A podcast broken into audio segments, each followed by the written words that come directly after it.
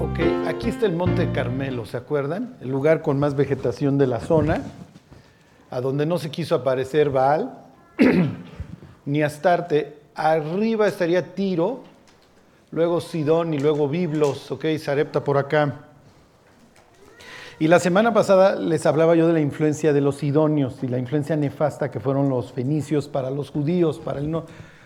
Obviamente el norte se pudre, todo el norte pues bajo el reinado de doña Jezabel, ¿ok? Y con esta religión impulsada por ella, pagada por el Estado y la destrucción aparte de todos los profetas que quedaban de verdad, se va a pudrir. Lo malo es que el sur emparenta con, con ella, ¿se acuerdan?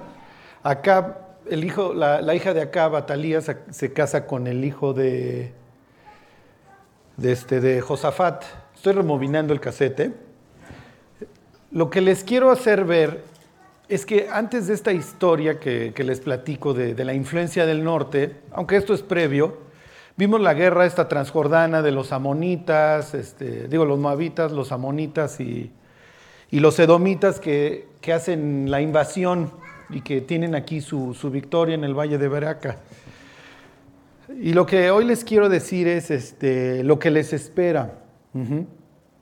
Cuando, cuando nosotros recibimos a Cristo, eh, la mayoría de las personas cuentan una historia de, de, muchísima felicidad, de muchísimo gozo, ¿no? Y dicen, es que nunca había dormido, nunca había experimentado la paz. Pero no leemos las letras chiquitas, Ajá que va a venir persecución, que va a haber influencia, que va a haber muchos ratos de desaliento. Ajá. Y entonces realmente lo que, a lo que nos vamos a tener es, y, desde ahora se los digo, ¿cómo, cómo, no cómo te quieres morir, pero sí cómo vas a ser atacado. Y la iglesia va a ser atacada de dos formas. El diablo no se parte mucho la cabeza. o te mato, ¿ok? Esta fue la estrategia que, que usa el diablo de este lado, al oriente, trayendo todos estos pueblos, a los paisanos estos, o te pudro. Ajá, esas son las dos formas en las que las iglesias se mueren. Ahora les pregunto, ¿cuál es más efectiva? ¿La persecución o la putrefacción desde el punto de vista del diablo? Sí, la persecución hace más fuertes a los cristianos. Hace años cuando veíamos el libro de Hechos, yo les, yo les decía, ¿qué es lo primero que te viene a la mente cuando hay una persecución? ¿Qué es lo primero que hacen los cristianos cuando hay una persecución? ¿Ok? Y consciente o inconscientemente, todos los cristianos en una persecución, lo primero que hacemos es una evaluación. Evaluamos, ¿vale la pena morir por esto, sí o no? Ajá. Sí, porque hoy nos pueden decir aleluyos o lo que ustedes quieran. Eh, pues todo el mundo lo aguanta, ¿sí? No hay ningún problema.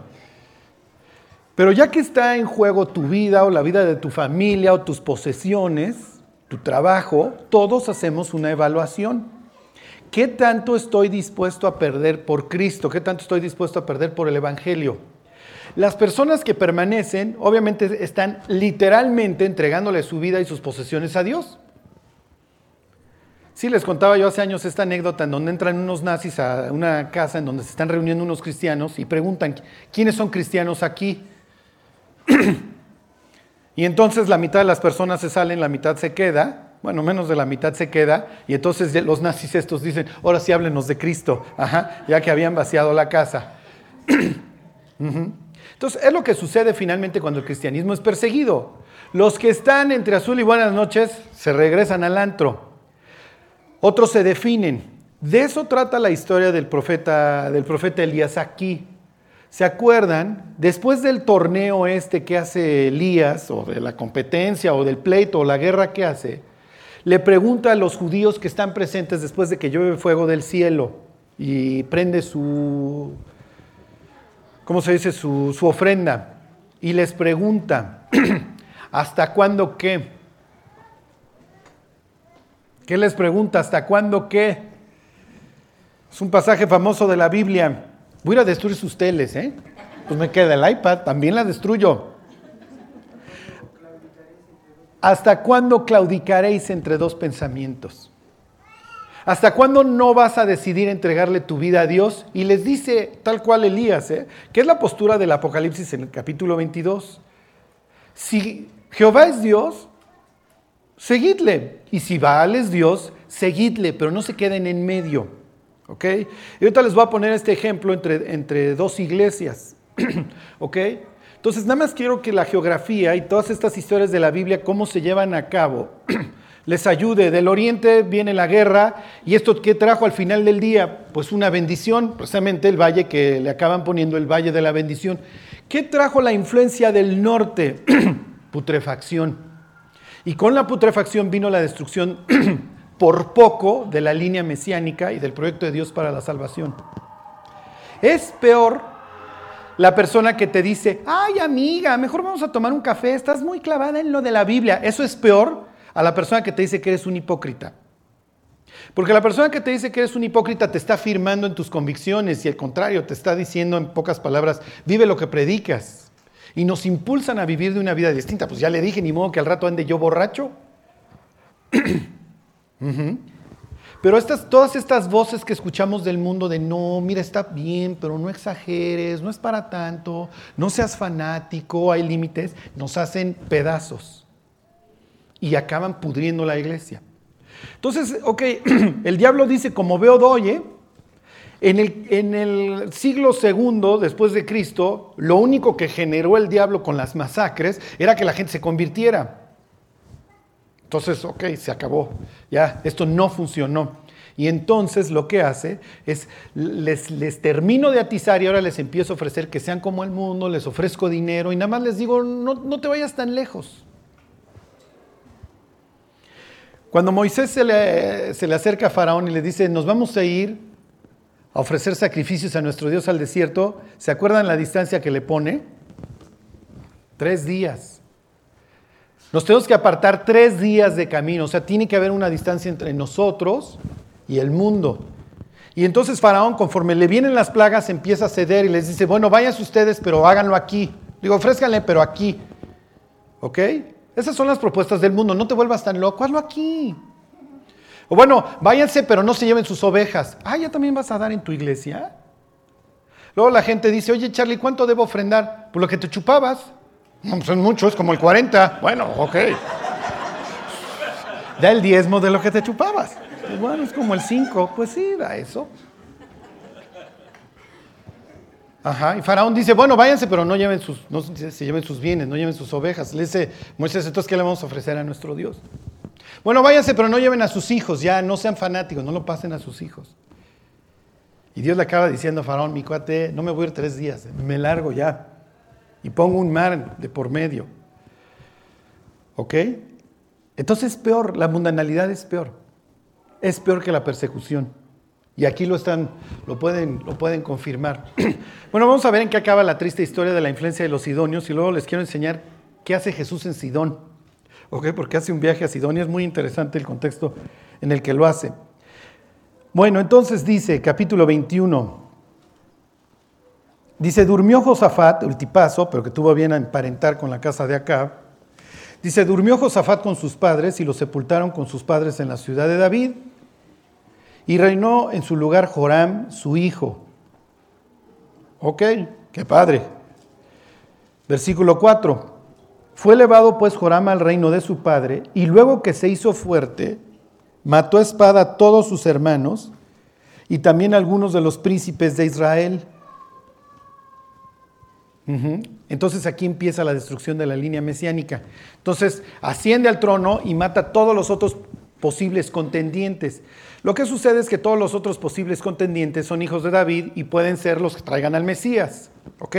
Y aquí, aunque la palabra diablo no se menciona, el diablo está tras bambalinas, obviamente intentando exterminar, como está en nuestra vida intentando exterminar todo el fruto que pudiéramos dar. Ok. Dice, versículo 6, y anduvo en el camino de los reyes de Israel, como hizo la casa de Acab, porque tenía por mujer a la hija de Acab, e hizo lo malo ante los ojos del Señor. Miren, cualquiera que se queje de sus suegros, este es para curarse, este, este cuate lo supera todo, este tipo tiene a Acab y a Jezabel. Imagínate tener a Jezabel de suegra. O sea, no solamente manda tu esposa en casa, para todo lo demás manda tu suegra, ¿ok? Esto es la muerte.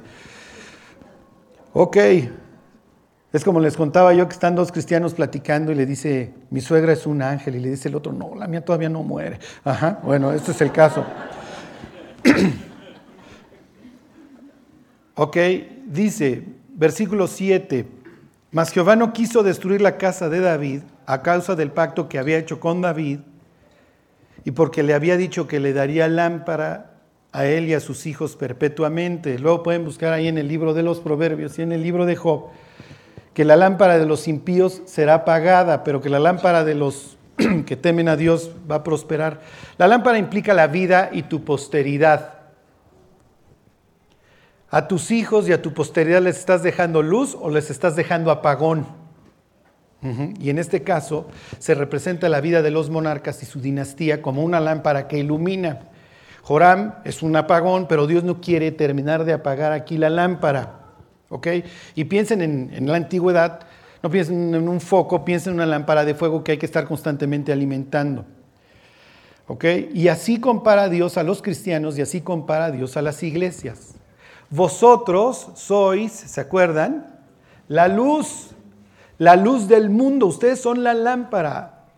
Así alumbre vuestra luz, dice Jesús, delante de los hombres, para que viendo su vida, glorifiquen a vuestro Padre que está en los cielos. Y las iglesias son comparadas por Dios precisamente con eso, con candelabros que se dediquen a iluminar en medio de las tinieblas. Y la amenaza para una iglesia que pierde su fervor o que pierde su amor por Dios, ¿se acuerdan? Es apagarla. Jesús es presentado en el Apocalipsis como una persona, ¿se acuerdan literalmente que se anda paseando entre las luces, entre los candelabros y las anda revisando? Y hay unas a las iglesias que de plano Dios ha tenido que hacer así, porque ya no sirven. Y en este caso Dios le permite existir a algunas iglesias, en este caso a la dinastía de Israel, porque todavía tiene esperanza de que las cosas cambien, de que las personas se arrepientan, de que los creyentes vuelvan a su primer amor. Como dice Crónicas, cuando Salomón le ora a Dios en la inauguración del templo, dice, si, si mi pueblo se humillare y me buscaren, entonces yo también sanaré su tierra, porque muchas veces el pueblo de Dios se adormece y dejamos de buscar a Dios y no nos humillamos y ya no lo buscamos. ¿Ok? Y entonces dejamos de brillar. Bueno, ¿qué hizo este Joram? Pues obviamente pues una destrucción. Bueno, fíjense. Dice versículo 8, en los días de este se rebeló Edom contra el dominio de Judá y pusieron rey sobre sí. Y aquí se va a dar el cumplimiento de una antigua profecía de don Isaac. A ver, váyanse, vamos a, se las cuento. Ya se saben esta historia. a ver, váyanse al Génesis, al capítulo 28. Pero se las cuento para que vean qué es lo que está sucediendo.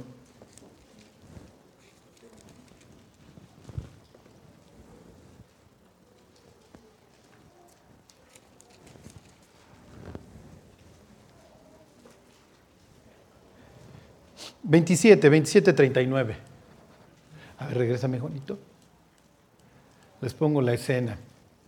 ¿Se acuerdan que Jacob, eso lo vimos en los últimos estudios, que es que le quiere robar la primogenitura a su hermano Esaú, pero no le puede robar algo que ni siquiera, digo, que es de él. ¿Ok? Entonces hace toda esta faramaya con su mamá y este plan para que lo bendigan. Y uno cuando lee estas historias dice, pero ¿a poco sí contaba la bendición si engañabas? Y Dios dice, es, es, irrelevante porque finalmente la bendición era para este cuate. El caso es que llega Edom, después de que bendice Jacob, después de que Isaac bendice a Jacob, y entonces le dice, padre, toma de la casa, ya fui de cacería y aquí estoy como te gusta para que me bendigas.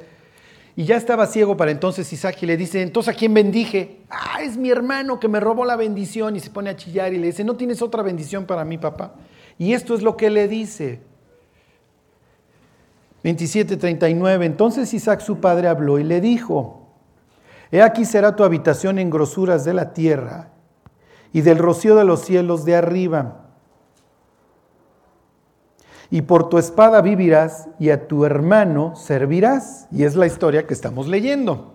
Desde la época de David, ¿se acuerdan que Joab, el general de David, se pone manotas a los edomitas?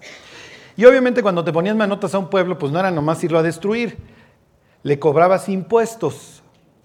Ustedes saben por qué México no refina, Porque desde el siglo XIX nos pusieron manota los gringos y entonces dice, tú tienes petróleo, entonces lo extraes, yo te lo refino y yo te lo vuelvo a vender. ¿Ok? Por eso hay gasolinazo. Entonces no se quejen en México, tendrían que ir a Estados Unidos a quejarse, ¿ok? Con los descendientes de los Rockefeller, pero esto es nuestra triste historia. Ok, y es lo que le predice en este caso este Isaac a Esaú. No se les vayan a confundir los cables y digan, no, es que el gasolinazo viene desde los tiempos de Abraham. No, no, no. Es otra historia, ok. Esta es otra historia. No es bíblica nuestra, nuestra desgracia. Ok, pudiera ser, siempre puede ser peor. Ok. El caso es que le dice, ¿sabes que vas a servir a tu hermano? Finalmente tu hermano sí va a arreglar, va a ser un hombre de Dios, su, pueblo va, sus hijos, su descendencia va a acabar amando a Dios y van a ser un pueblo poderoso por algún tiempo. Pero después tu hermano va a chafear y es la historia del rey Joram. Qué horror que vinieran los escribas y le contaran, tú eres parte de esta profecía, Joram. ¿Por qué? Porque como tú sigues los consejos de tu esposa y de tu suegra y ya no sirves a Dios, estás perdiendo qué? Estás perdiendo influencia. Imagínate que te vieron borracho, te vieron con tus copiosas las personas de la oficina y el lunes llegas Biblia en mano y le quieres testificar a alguien. ¿Qué van a decir? Obviamente tu influencia se disminuye. Y habrá alguien que diga, pues todos fallan y si es borracho, pero pues yo lo quise escuchar. Bueno, está bien, Alguien estaba muy desesperado y quiso escuchar en esos términos. Sí, pero no es lo mismo. Y entonces le dice, fíjense, versículo 40, por tu espada vivirás y a tu hermano servirás, y sucederá cuando te fortalezcas que descargarás su yugo de tu servicio. Y es la historia que estamos viendo. Y efectivamente los edomitas, aunque son vencidos ahí en una escaramuza, en una guerra, se acaban independizando de los israelitas. ¿Ok? Regrésense a la historia. Lo mismo que otra ciudad. Nada más que mi mapa no trae. A ver, regrésame al mapa, Juanito. Regrésense ahí a, Segunda de Crónicas al, al 21. Lo mismo que otra ciudad. Y esto es terrible, esto es peor. ¿Por qué? No, no la va a traer. Bueno, no importa. Ok, ¿se acuerdan que por acá está Hebrón, más o menos por acá hay una ciudad que se llama Libna, que es básica para las conquistas que te vinieran de acá o que vinieran de acá, y también Joram va a perder Libna, va a perder un escudo. Imagínate que sales de la borrachera y te asaltan. Imagínate que sales del estudio de la Biblia y te asaltan. Es totalmente distinto el contexto, porque en uno tú dices, Dios, yo te estoy buscando, yo te estoy sirviendo, por favor, protégeme. Y en el otro, hijo Dios, ¿cómo te voy a pedir si tú sabes que estoy huyendo de ti, que estoy pecando? ¿Sí se entiende? Obviamente nosotros los cristianos dependemos para todo de Dios, Finalmente Él es nuestro escudo, es nuestro galardón, es nuestra luz, lo que ustedes quieran. Y cuando huimos de Él o cuando vivimos alejados de Él, sabiendo que no estamos bajo sus alas, bajo su sombra, todo nos da miedo. Es natural. Y en este caso, la vida equivocada de Joram, además de que se va a llevar a todo el pueblo de Corbata, porque todo el pueblo va a ser impulsado a vivir mal, hace que pierdan los tributos, empiezan a perder su influencia su territorio se empieza a encoger y una de sus ciudades clave, que es Libna, la pierdan y esto los hace vulnerables. Su vida se puede perder en cualquier instante. Ok, por si fuera poco, fíjense ahí siguen en capítulo 21, versículo 16, por si fuera poco, ahora le va a venir del occidente, ok, de acá los filisteos, Dice 21.16, entonces Jehová despertó contra Joram la ira de los filisteos y de los árabes que estaban junto a los etíopes, o sea, también del sur, y subieron contra Judá e invadieron la tierra y tomaron todos los bienes que hallaron en la casa del rey, y esto continúa, y a sus hijos y a sus mujeres. Fíjense, ya murieron todos los hijos de Josafat, excepto uno, porque los mató su hermano, los mató uno de sus hijos. Adiós descendencia tuya, Josafat, por haberte llevado con la persona equivocada por haberte llevado con Acab. Acuérdense, ¿quiénes son sus amigos? ¿Quién es la persona que tiene más influencia en tu vida? ¿Quién te influye o a quién influyes tú? no os unáis en yugo desigual con los incrédulos, porque ¿qué comunión tiene? La luz con las tinieblas, Cristo con Belial, el templo con los ídolos, la justicia con la injusticia. Como dice, ustedes son el pueblo de Dios, dice Dios, y andaré entre ellos y seré su Dios, por tanto, no toquéis lo inmundo. Ok, y aquí viene la masacre de sus nietos. Dice versículo 17. Y subieron contra Judá e invadieron la tierra y tomaron todos los bienes que hallaron en casa del rey y a sus hijos y a sus mujeres, y no le quedó más hijos, sino solamente Joacás, el menor de sus hijos. Entonces todo está agarrado de alfileres para que venga Cristo. Ya está el diablo intentando exterminar a la simiente divina. Ok, versículo 18. Uy, aquí está lo peor. Después de todo esto, Jehová lo hirió. Miren, las farmacéuticas bien lo saben. Jehová lo hirió con una enfermedad incurable en los intestinos. Más adelante la Biblia dice que es una enfermedad muy penosa. Es literalmente la enfermedad del, primo de un amigo. Ajá. ¿Sí se acuerdan de Nixon? La enfermedad del primo de un amigo, se le van a salir los intestinos poquito a poquito. Se va a tardar dos años y literalmente va a morir de hemorroides, don. Entonces, obviamente Dios tiene un pueblo pulcro.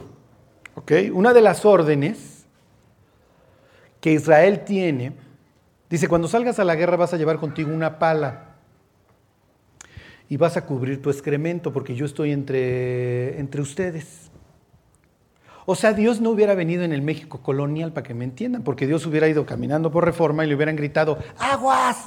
Ajá. Bueno, no, reforma es posterior al México colonial, pero la expresión aguas, pues es de que aguas, o sea, es como cuando te gritan en el estadio aguas, que ahí va agua de riñón, así una vez me gritaron y fue demasiado tarde, ¿ok?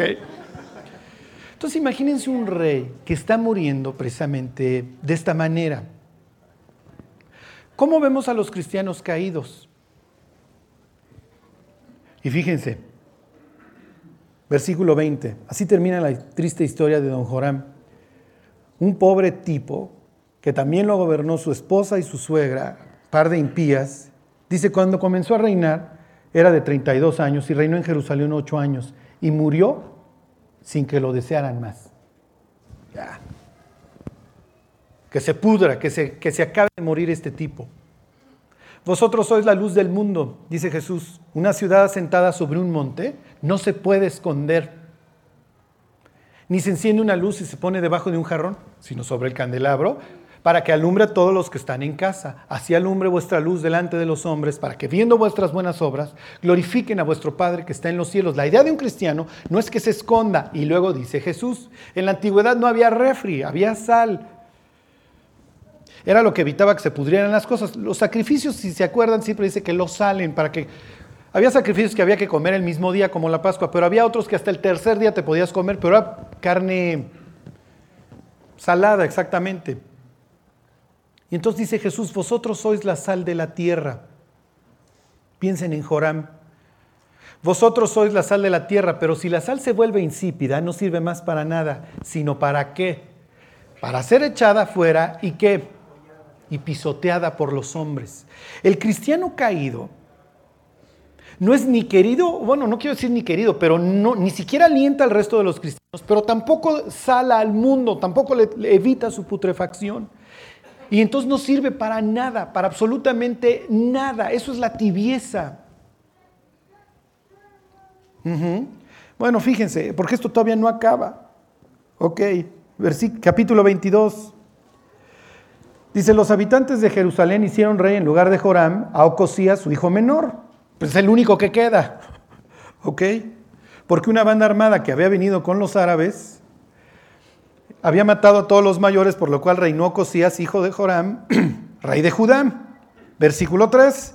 También él anduvo en los caminos de la casa de acá porque su mamá, la esposa del papá, le aconsejaba. Entonces la influencia de Acab sigue ya en la tercera generación, vamos para que vean cómo una mala amistad puede afectar no solamente tu vida, sino la de tu, hijo y tus nietos. Los solteros, piensa un mal matrimonio, que te cases con un incrédulo, diagonal incrédula. Igual y tú sí lo aguantas, la aguantas ahí en una esquina del terrado, ajá, en una casa en la azotea, pero tus hijos, tus nietos. Ok, versículo 5.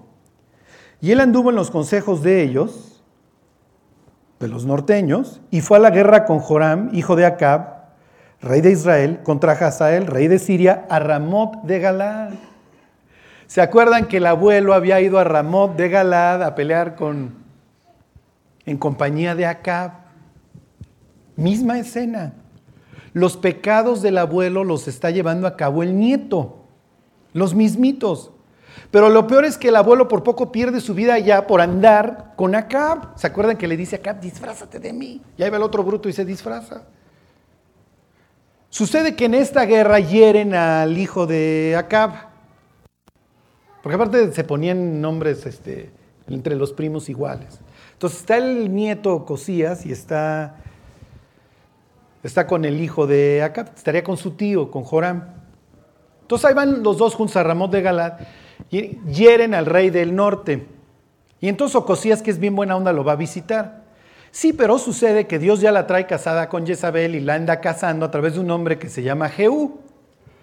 Jehú es un asesino a sueldo de Dios, si así lo quieren ver. Dios lo unge ahí a través del profeta Eliseo y le dice, tú vas a exterminar a la casa de acá porque ya no lo soporto. Y entonces anda cazando a Jezabel y a este tipo. Y sucede que cuando lo va a matar, se aparece el rey del sur, Don Ocosías, y Jehú dice, ah, pues estamos de oferta, y también se lo lleva de corbata y también lo mata, y también mata a los familiares. O sea que llevamos tres intentos de exterminio. Los del hijo de Josafat, que mata a todos los hermanos. Luego cuando vienen los árabes, y mata a todos los nietos. Ahora Jehú, que mata a todos los hermanos. Ok. Fíjense, se los leo, dice 22.8. Y haciendo juicio Jehú contra la casa de Acab, halló a los príncipes de Judá, ahí están los que podían traer al Mesías, y a los hijos de los hermanos de Ocosías, que servían a Ocosías, y los mató. Cero y van tres exterminios. Y ahí está el diablo de cacería. ¿Ok? ¿En qué va a acabar esta triste historia? Fíjense la última frase del versículo 9. Muere Ocosías y dice, y la casa de Ocosías, obviamente está totalmente debilitada, no tenía fuerzas para poder retener el reino. Versículo 10, entonces Atalía, la hija de Acab, lo más probable, hija de Jezabel, el pasaje no aclara, pero lo más probable, porque además, digo, es igualita a su jefa, dice entonces Atalía, madre de Ocosías, viendo que su hijo era muerto, se levantó, 0 y van 4, ¿eh? y exterminó toda la descendencia real de la casa de Judá. Por poco no viene Cristo. Y ella va a acabar gobernando el sur. Ella acaba gobernando el sur. Esto es increíble, ya. O sea, ya se adueñó, ya se apoderó. Ok. Empieza a exterminar a toda la casa real. La verdad sería muy interesante preguntarle, oye, ¿sí sabías que podías evitar la venida del Mesías y lo más probable es que ella dijera, sí, a eso le estaba yo tirando. Mi Dios Baal que me poseía en las noches después de que le evitaba yo, en las mañanas me decía, te tienes que echar a eso, esa familia la tienes que exterminar. Pero sucede que cuando está exterminando a todos, le esconden a uno. Y ya veremos la próxima semana su historia. ¿Ok? Solo quiero que vean la influencia que tuvo el norte y cómo exterminó tantas generaciones y a tantas personas y cuántas murieron. ¿Por qué? Porque nos gusta el mundo. ¿Cuál debe de ser nuestra relación con el mundo? Les voy a poner este ejemplo. Váyanse al capítulo 15 del Evangelio de Mateo. Y ahora sí les voy a enseñar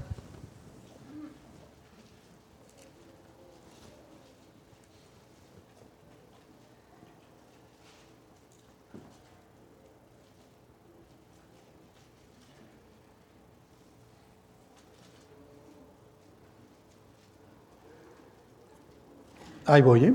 Es que no sé si. Mejor Marcos, a ver, es la misma historia. Váyanse a Marcos. Marcos capítulo 7. En el capítulo 6,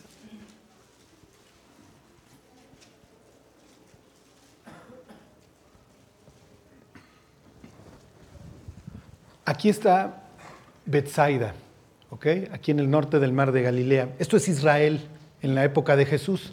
Aquí está, para esta época esta provincia romana se llama Siria, la provincia de Siria, ¿ok? Obviamente a los pobres fenicios los acabaron conquistando los griegos. Entonces vuelve una zona y toda putrefacta porque quedan todos estos griegos, digo, queda este, los fenicios con toda la influencia griega y luego van a pasar los romanos y lo van a conquistar. Entonces hace un champurrado de idolatría y de putrefacción fabuloso. Obviamente ningún judío en su sano juicio en un viaje espiritual se iba a ir al norte, ¿ok? se iba a ir para allá. El caso es que Jesús alimenta aquí a sus paisanos y después de la alimentación recoge doce cestas y se los lleva, dice la Biblia, a un lugar desierto y ahí les da de comer. ¿A quién está emulando Jesús? ¿A quién se está pareciendo? ¿A quién creen? Cuando lleva a unas personas al desierto, por ahí hay un monte y ahí les da de comer. Multiplica el pan. ¿A quién se parece? A Moisés, exactamente. ¿Ok? Entonces obviamente la idea es que los judíos piensen en ese momento, hijo, ya nos llevó a un lugar desierto, ya llevamos todo este tiempo trayendo a los enfermos para que los sane, ya tenemos días, tenemos hambre y se acuerdan que Jesús dice, tengo temor por la gente que se me vaya a desmayar en el camino. Y entonces le dicen los discípulos, sí, pero necesitaríamos miles de salarios mínimos para mantener, darle de comer a todos estos cuates. Y Jesús les dice, denles ustedes de comer. Y entonces no, pues no, no, no tenemos con qué, Señor. No, si tienen con qué.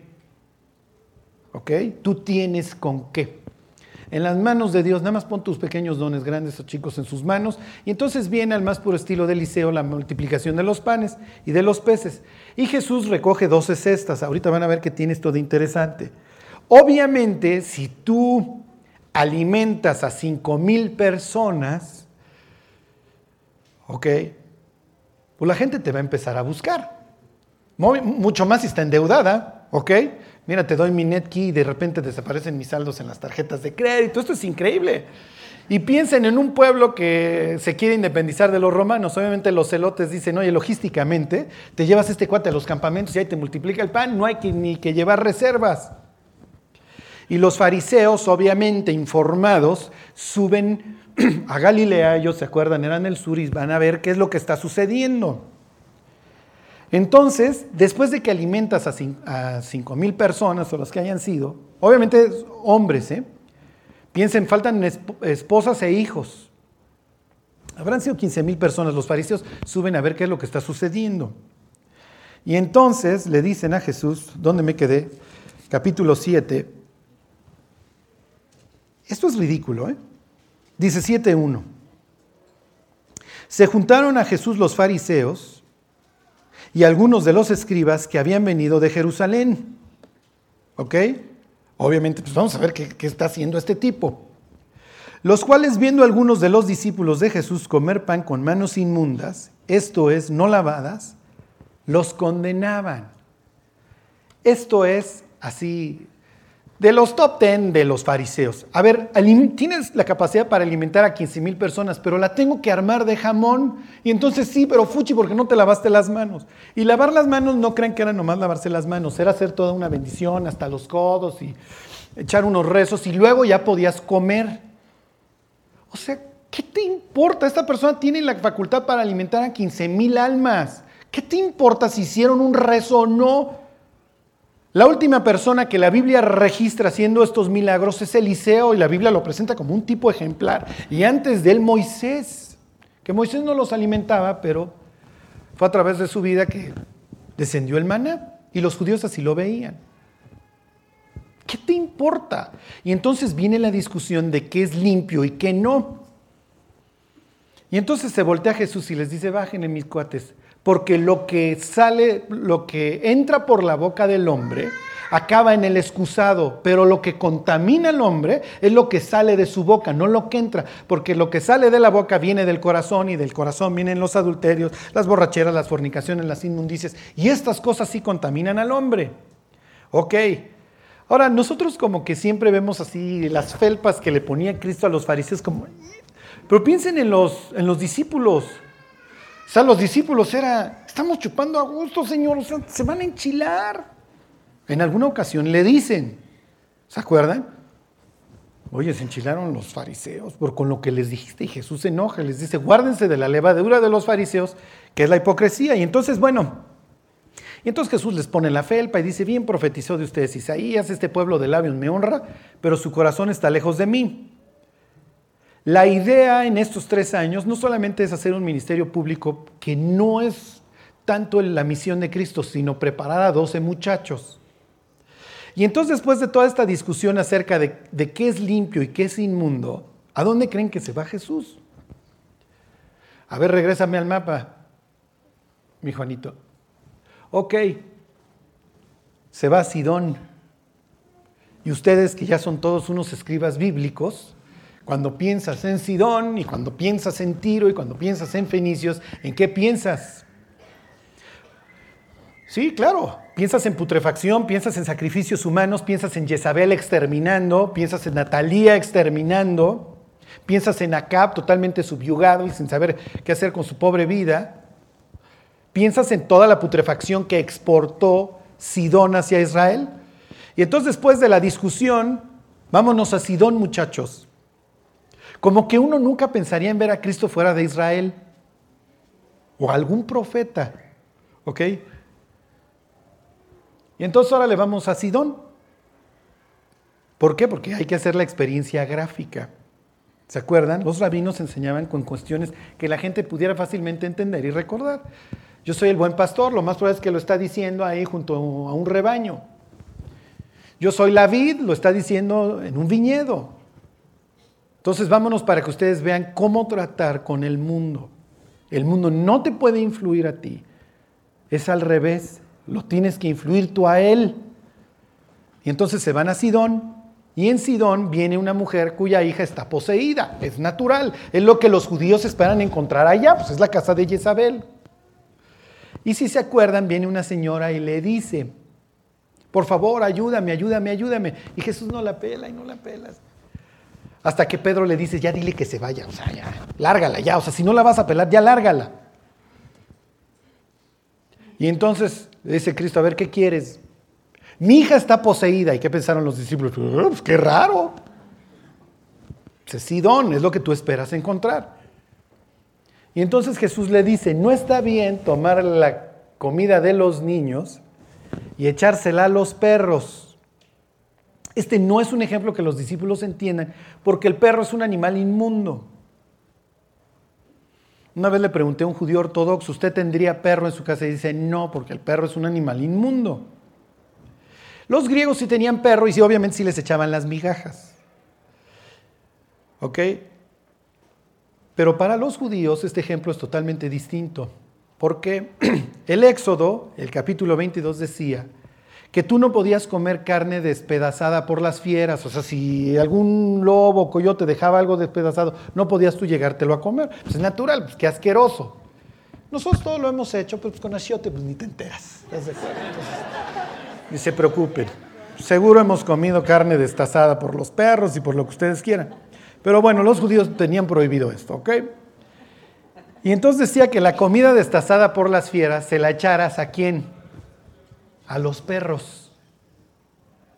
Entonces, obviamente no es el mismo ejemplo para ella que para los discípulos. Los, discípulos están diciendo, hijo, le está diciendo, le está diciendo perro. Y entonces le dice la Sidonia esta, le dice, sí, pero aún los, aún los perros se comen las migajas. O sea que lo que me quieras dar, Señor. Y Jesús alza las cejas. Ok, vete, tu hija ha sanado. Este milagro se lleva a cabo aquí. ¿Se acuerdan que lo que le conviene acá de llevarse con los sidonios es la lana, entre otras cosas, por las rutas comerciales?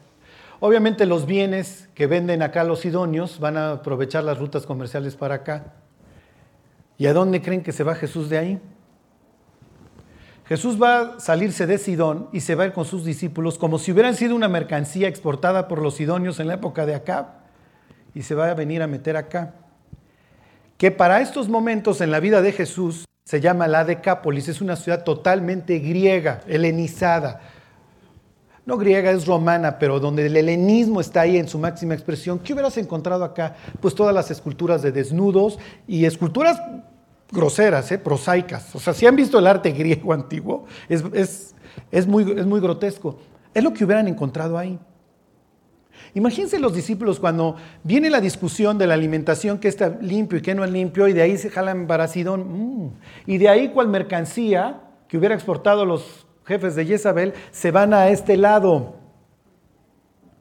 Y fíjense lo que sucede en ese lado. Ok.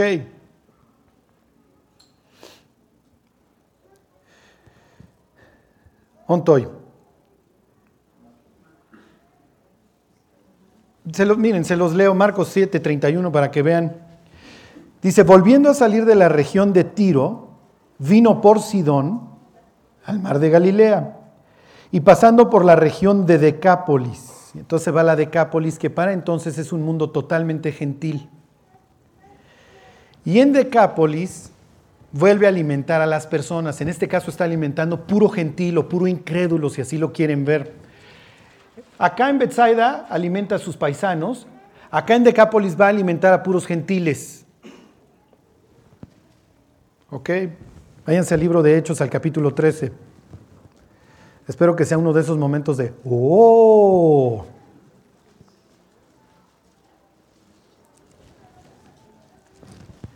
Cuando ustedes lean la Biblia, acuérdense que los números no están ahí tanto para que digas, ay, era bien alto, ay, sí, era un chorro. No, o sea, tiene un significado. Dios te quiere decir algo.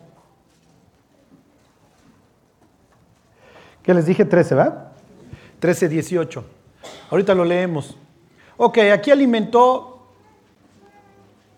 ¿Cuántas cestas recogió aquí? 12. Aquí va a alimentar a los incrédulos y cuántas cestas va a recoger ahí.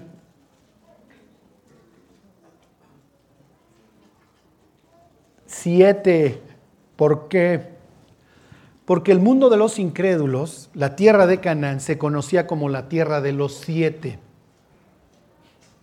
¿Sí se entiende?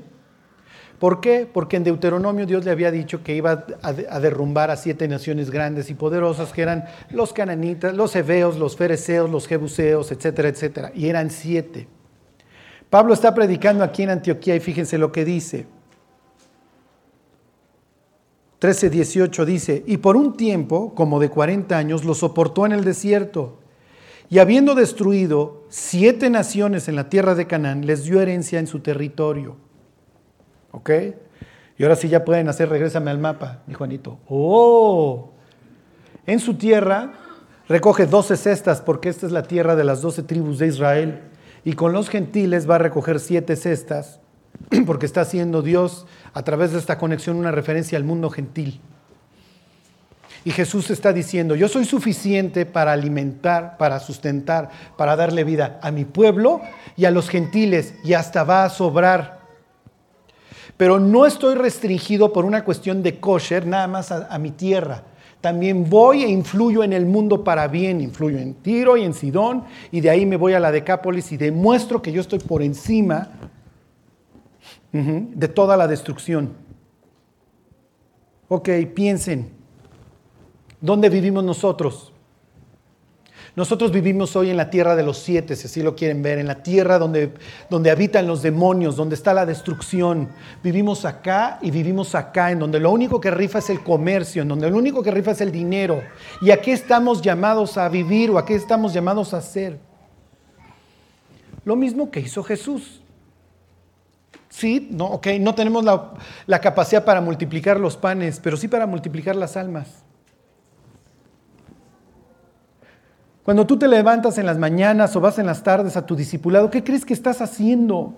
Estás diciéndole a Dios, Dios, mis pocos dones que tengo, lo poco que tengo, te lo pongo en tus manos, pero yo sé que en tus manos tú vas a poder multiplicar y que vengan miles de almas a través de mi vida, grande o chica, ¿se entiende?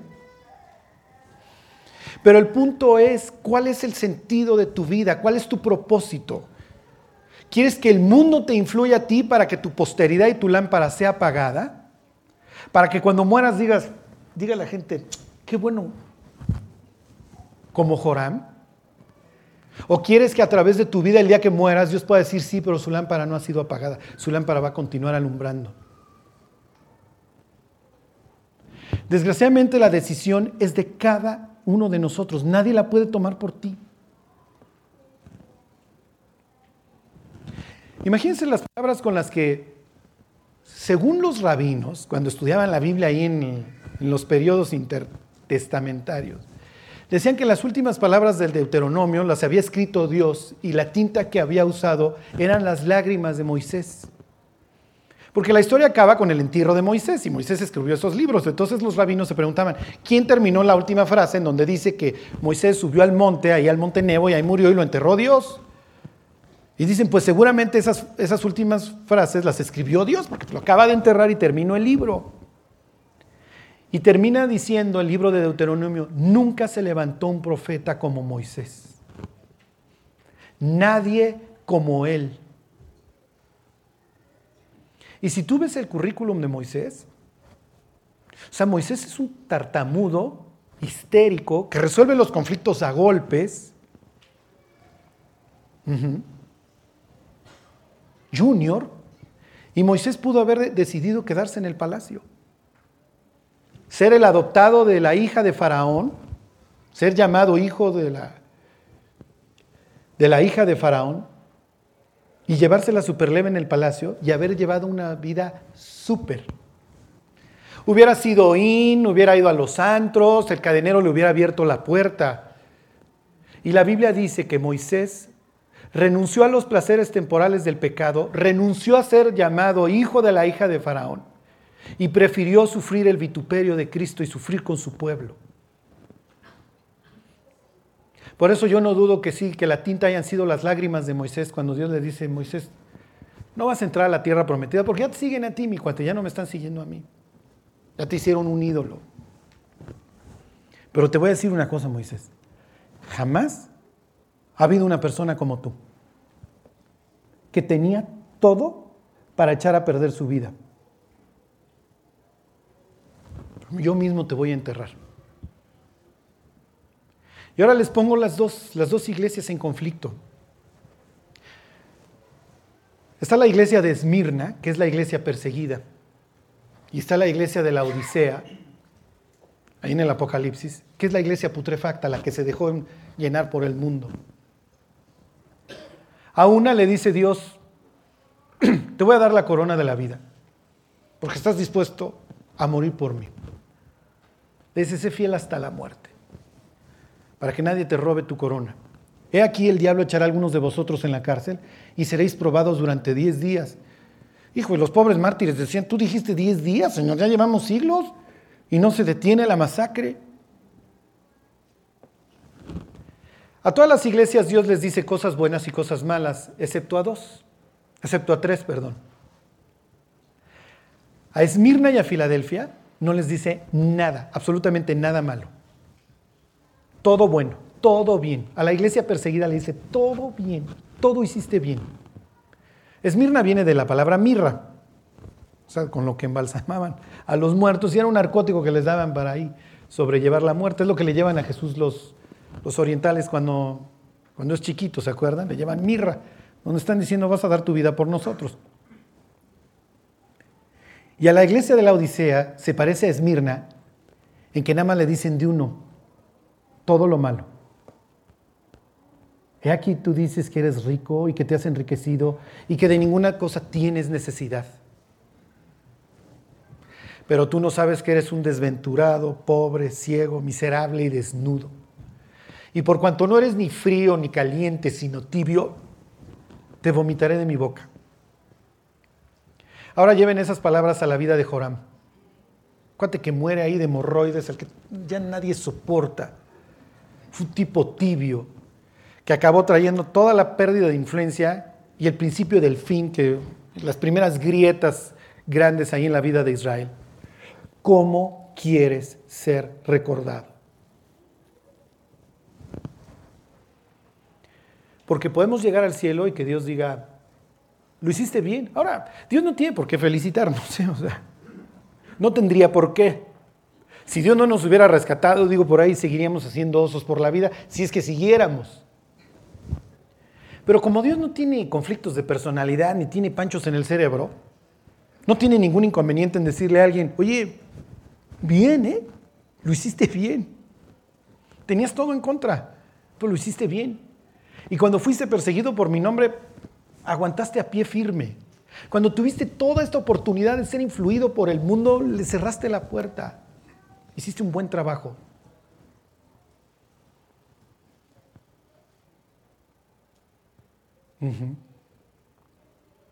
Piénsenlo, porque todo el tiempo, al igual que el pobre reino del sur como es Judá, o vamos a tener los ataques de un lado frontales y esto acaba en bendición, o vamos a tener toda esta influencia del mundo invitándonos a ser como ellos. Adora a nuestros dioses, vuélvete como nosotros, sé como nosotros, aparte te va a ir bien, económicamente la vas a hacer. Y no es cierto. Al final del día, el que decide dónde llueve y dónde no es Dios.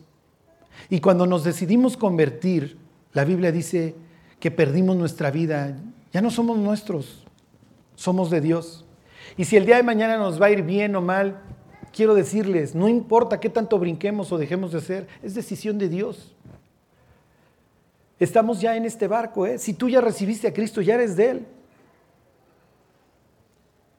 Pues si ya estamos acá, mantengamos la lámpara prendida y que le podamos dejar a nuestra descendencia una bendición y que la gente el día de mañana pueda ver a través de nuestros hijos la misma lámpara que vio en nosotros o más.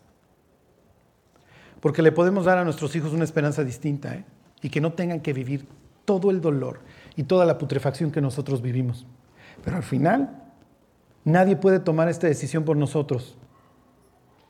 Nadie le dijo a Moisés, ah, dale, Moy, te conviene irte con el patrón, síguelo a él. Cuando Moisés cree que su vida ya está hecha a pedazos, obviamente un tipo tartamudo, chentón, que lleva 40 años ahí sobreviviendo de, de cuidarle las ovejas al suegro, Dios lo llama. Ahora, si Moisés no hubiera pasado esos 40 años en el desierto, hubiera sido el gran líder que fue. Si David no hubiera pasado esas horas en la cueva, hubiera sido el gran rey que fue. Si José no hubiera estado en prisión todos esos años, ¿hubiera sido la persona que fue?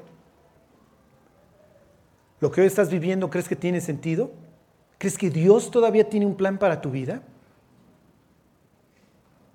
Porque quizás hoy estás en la cueva, ¿eh? quizás hoy trabajas para Potifar después de que tus hermanos te vendieron y te dieron la espalda.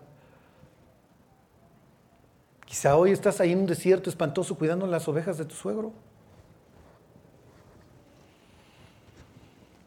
Pero no va a faltar el día que como a José de un momento para otro, 41.14 de Génesis, levántate maestro, te anda buscando ahí el faraón, que es que Dios tiene un proyecto para tu vida. Bueno, cuando le estén pasando bien, gócenlo. Todo lo que hoy disfrutamos está salpicado de sangre, sangre de Cristo. Cuando lo estén pasando mal, es parte de... Y acuérdense que Dios sacó de la cueva al rey para ponerlo en el trono. Bueno, vamos a orar, vamos a pedirle a Dios que nos dé la, la paciencia para soportar los malos ratos, pero sobre todo que no acabemos como Joram ni como la iglesia de la Odisea. Dios te damos gracias por tu palabra. Gracias Dios por todos estos ejemplos que nos dejaste en la Biblia. Ayúdanos Dios hacer luz para el mundo. Que nosotros influyamos al mundo para que te conozcan y no al revés, Dios. Entendemos, Dios, que el diablo no quiere que, que nosotros brillemos, Dios, que nosotros traigamos a otras personas a tus pies. Pero tú eres más grande, Dios. Bendícenos, Dios, santifícanos, límpianos, Dios. Ayúdanos, Dios, a disfrutar del gozo que tú prometes. Bendice esta iglesia, Dios. Que sea un candelabro, Dios, que tú puedas ver desde el cielo y te puedas sentir orgulloso. Que nos bendigas, Dios, que nos guardes y que nos des celo por tu palabra y nos des amor los unos por los otros. Que así sea, Dios. Te lo pedimos por Cristo Jesús. Amén.